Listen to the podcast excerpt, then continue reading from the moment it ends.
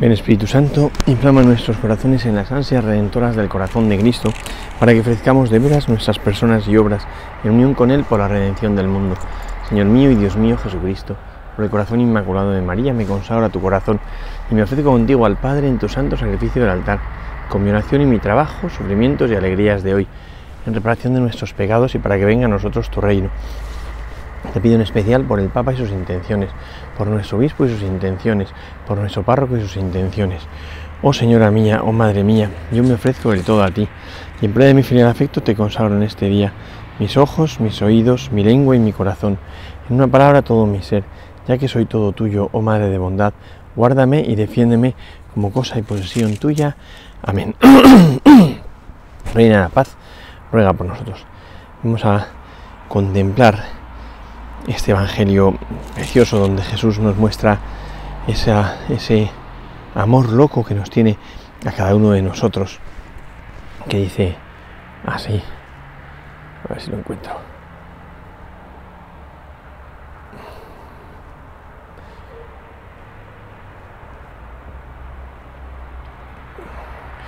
Dice, en aquel tiempo dijo Jesús a sus discípulos, ¿qué os parece? Suponed que un hombre tiene cien ovejas. Si una se le pierde, ¿no deja las 99 en el monte y va en busca de la perdida? Y si la encuentra os aseguro que se alegra más por ella que por las 99 que no se habían extraviado. Lo mismo vuestro Padre del Cielo no quiere que se pierda ni uno de estos pequeños. La verdad es que em, a esa pregunta que hace Jesús, yo siempre que escucho este Evangelio digo, la respuesta es no. ¿no? ¿Qué os parece? ¿Que un hombre eh, haría esto? Pues la respuesta es no, porque lo normal es que no lo haga. Eh, a mí me impresiona mucho con qué facilidad el Señor da a entender pues que, que efectivamente mm, si a un pastor se le pierde una oveja, va a dejar a las 99 en el monte y va a ir tras la descarriada. Pero, pero me parece que eso no es lo normal. Que eh, un pastor que tiene 100 ovejas, pues no, no piensa, ah, qué bien, esta, se me han perdido una, dejo las 99, además nos dice, deja las 99 en el monte, ¿no? Em, decía, decía el canal Mantuan, y lo comparto 100%, que se había enamorado de los defectos de Cristo, y que uno de los defectos de Cristo era precisamente que, que, no tiene lógica, que no sabe lógica, porque para él 99 vale lo mismo que uno, y es evidente que no es así. ¿no? Eh, a no ser que esa oveja fuese una oveja absolutamente esencial, lo normal es que el pastor pues, no se vaya a por la oveja descarriada, ¿no? Y, desde luego lo que no haría el pastor es dejar a las 99 en el monte e irse tras la descarriada. En otro lugar dice dejar a las 99 en el desierto, en el lugar desértico, donde no hay nadie. Pues no parece sensato. Lo sensato sería pues que eh, vaya al redil, guarde las ovejas y tal, ¿no? Pero la sensación que da en este pasaje, en este evangelio que cuenta Jesús de la oveja perdida, que es quizá de los evangelios más famosos que hay, pues la sensación que da es que hay dos cosas. Una, un valor infinito de la oveja. Eh, una oveja es una oveja muy querida, es una oveja como muy especial, ¿no? Y en segundo lugar, la otra cosa que da la sensación es que hay una urgencia de, como de encuentro, como de búsqueda, ¿no? O sea, que no se puede perder ni un segundo teniendo la oveja por ahí perdida, ¿no? Y, por eso dice, ¿qué os parece? Suponed que un hombre tiene 100 ovejas, si una se pierde, no deja las 99 tal y va en busca de la perdida. Yo lo escucho y sinceramente me quedo muy, muy sorprendido, ¿no?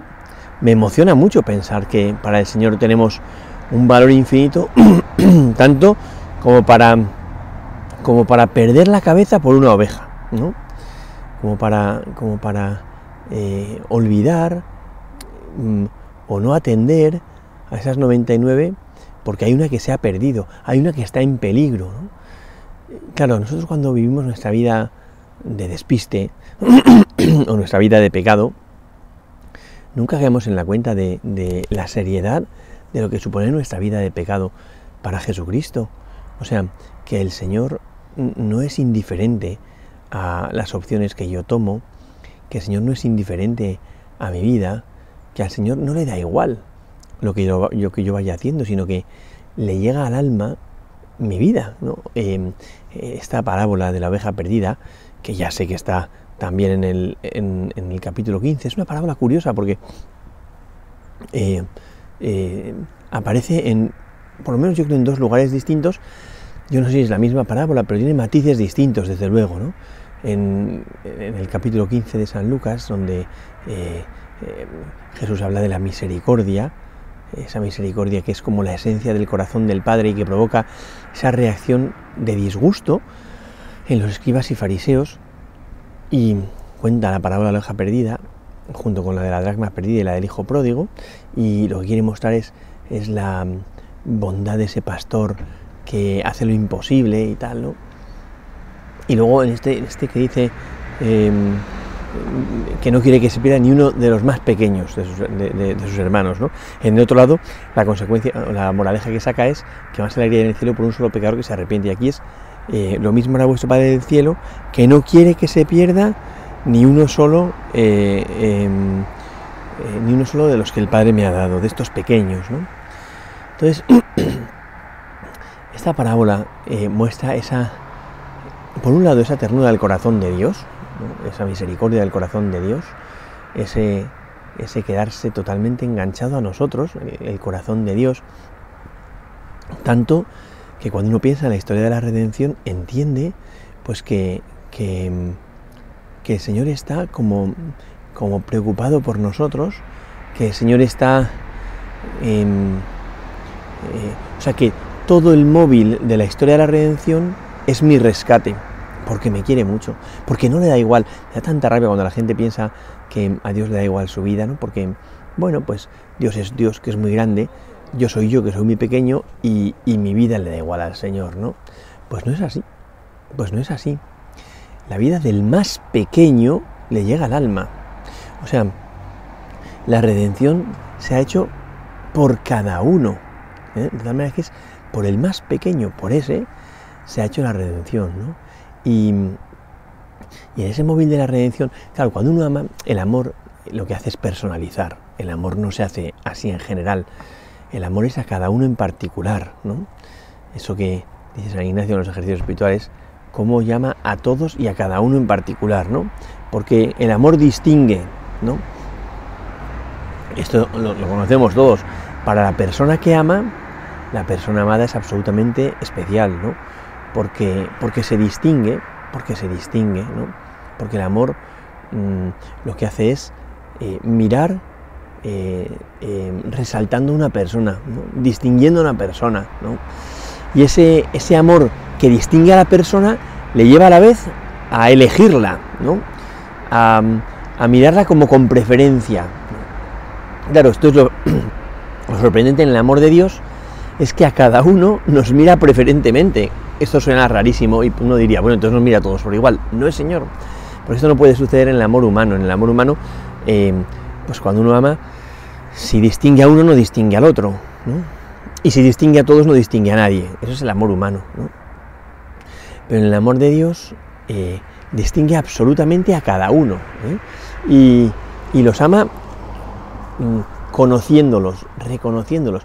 Y el que, es, el que se siente amado por el Señor, se siente conocido, se siente preferido, se siente eh, amado con predilección, mirado con predilección, siente que su vida es importante para la persona que ama. O sea, que, que no da igual, que no es indiferente. ¿no? Esto una vez le preguntaba a una madre que tenía muchos hijos y me decía, no, no, es que es cada uno. Y, y por mucho que había una persona que me decía que vestía a sus hijos todos del mismo color, para cuando tuviese que buscarlos, buscar simplemente así como en general, ¿no? pero no es cierto, porque, porque si, a una, si a una persona que ama se le pierde uno de los amados, le falta algo, pero le falta algo esencial, no es que le falte uno entre muchos, es que le falta el único, ¿no? De hecho, a mí me gusta mucho decir, porque me parece precioso, ¿no? Que para el que ama, para una madre, por ejemplo, que ama, tiene eh, cinco veces un hijo único, Pero no tiene cinco hijos así en general, ¿no? Un rebaño de hijos, sino cinco veces un hijo único. Bueno, pues lo que dice Jesús en el Evangelio precisamente es esto. ¿Qué os parece? Claro, si es un pastor normal y corriente, pues, pues no, se, no se entiende mucho este Evangelio, ¿no? Si es el pastor del que Jesús tantas veces habla en el Evangelio que es un pastor poco corriente, ¿no? Cuando Jesús distingue en el, en el discurso del buen pastor, en el capítulo 10 de San Juan, los tipos de personajes que hay frente a las ovejas, pone el lobo por un lado, que es evidente que no, y luego hay dos personajes que se ocupan de las ovejas.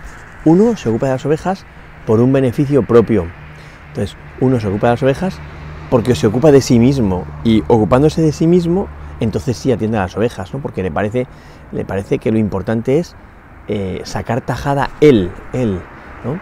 Y en ese sacar tajada lo que busca es beneficiarse solamente. Entonces, atiende a las ovejas y las cuida y, les da lo que necesitan, esos pastos a los que las lleva y tal, pero porque le viene bien a él, ¿no? que las mira distinguiéndolas porque le viene bien a él, ¿no?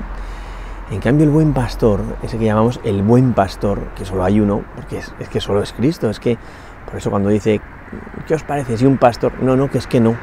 Señor, que a ti te parece muy corriente eso, pero, pero es que eso no es lo normal, lo normal es que lo hagas tú, porque es un pastor en el que la relación con la oveja es de una mirada de predilección, es una mirada de amor.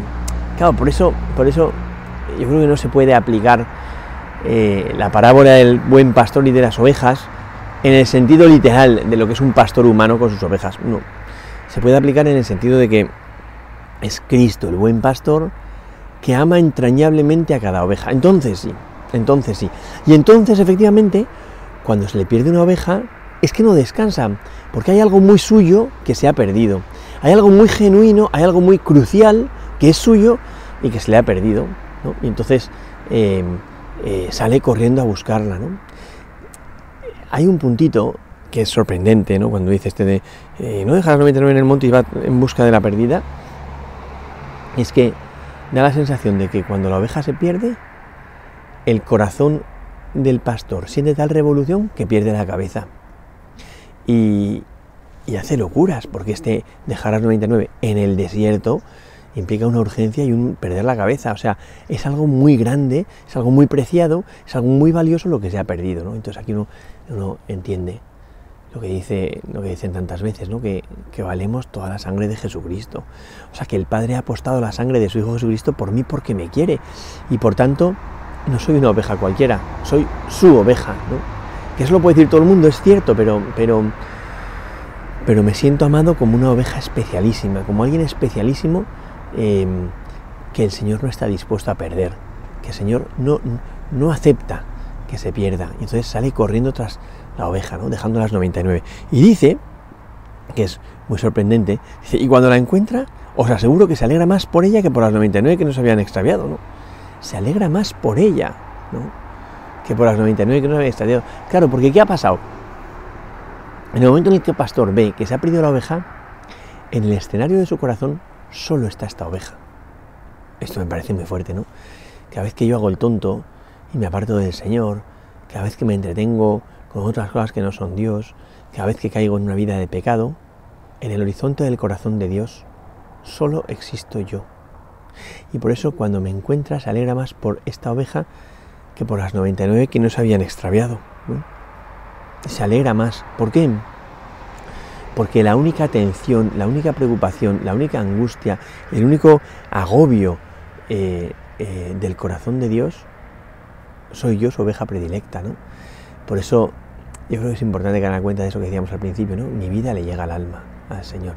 Mi vida le llega al corazón, al Señor. Y Él organiza todo este aparato de la redención porque me quiere mucho, porque nos quiere mucho, ¿no?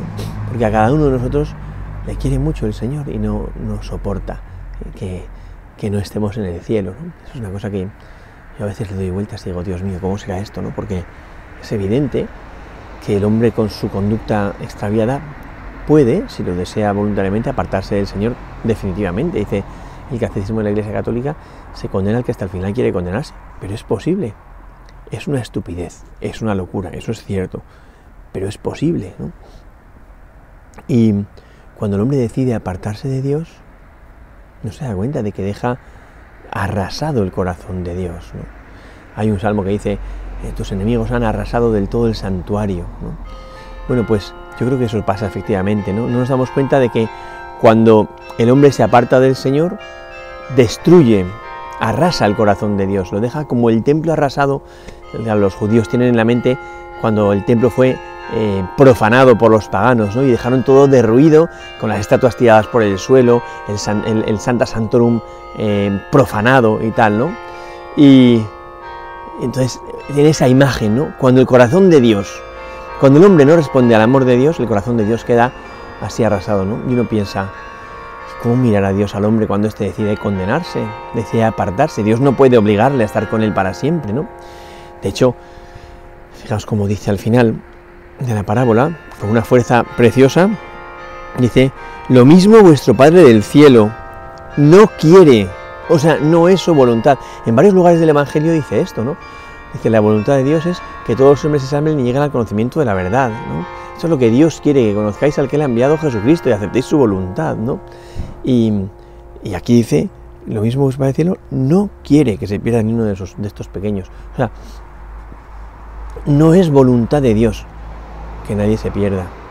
Qué fuerte, ¿no? Cuando decimos en el Evangelio, en el Padre Nuestro, hágase tu voluntad en la tierra como en el cielo. Bueno, pues no es voluntad de Dios que el hombre se pierda. La voluntad de Dios es que todos los hombres se salven y lleguen al conocimiento de la verdad, ¿no?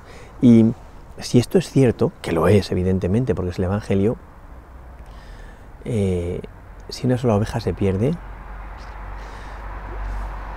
es posible la felicidad eterna de Dios, porque porque, porque Dios quiere más a la oveja, se alegra más por la descarriada que por las 99 que estaban eh, eh, ahí que no se habían descarriado, ¿no? Y esto quiere decir, cuando uno piensa en se alegra más por la que ha perdido y la ha encontrado que por las 99 que no se habían descarriado, quiere decir, luego tenía más pena por la oveja descarriada que alegría por las que estaban en casa.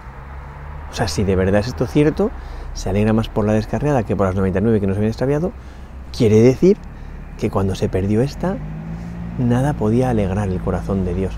Qué fuerte es esto, ¿no? Cuando el hombre cometió el pecado original, pues los ángeles, em, eh, todas las criaturas, pues eh, bien, todas las criaturas trataban de alegrar el corazón de Dios, ¿no?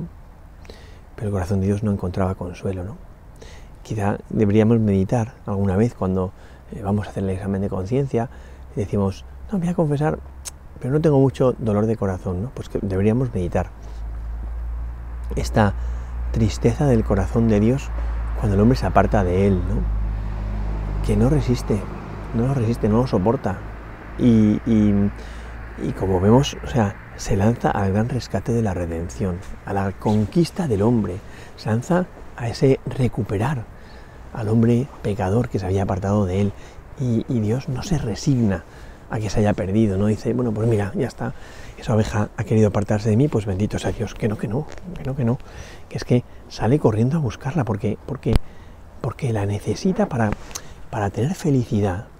Dios para ser feliz necesita eh, que todos los hombres estén con Él, pero no por una necesidad, sino porque ha querido vincularse a nosotros. cuando a veces tenemos esa mentalidad o esa imagen de Dios un poco poco fría, yo creo, ¿no? Donde pues él es el creador y tal, y está ahí arriba.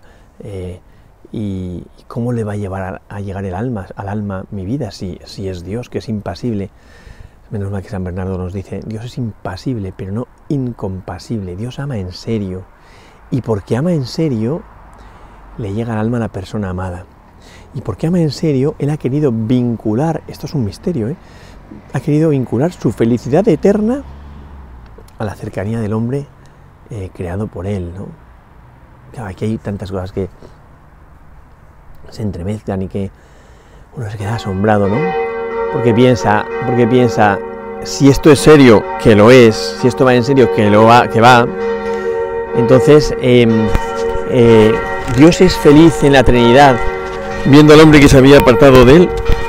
Dios es feliz en la Trinidad, em, viendo la lejanía del ser humano y entonces nos quedamos, vamos, yo me quedo volado, me quedo volado, porque pienso que esto del amor de Dios es una locura que nunca nos entrará en la cabeza. Pienso que esto del amor de Dios es algo que por mucho que meditemos constantemente, nunca llegaremos a encajar de todo, nunca llegaremos a entender del todo.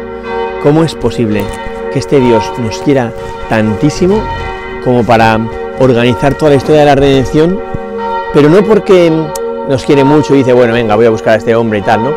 Sino porque, porque es, un, es un anhelo vehemente que hay en el corazón de Dios. La redención no es, bueno, pues que de repente dijo Dios, vamos a ver si busco al hombre, sino es un anhelo vehemente en el corazón de Dios. Gloria al Padre, al Hijo y al Espíritu Santo, como era en el principio, y siempre, por los siglos de los siglos. Amén.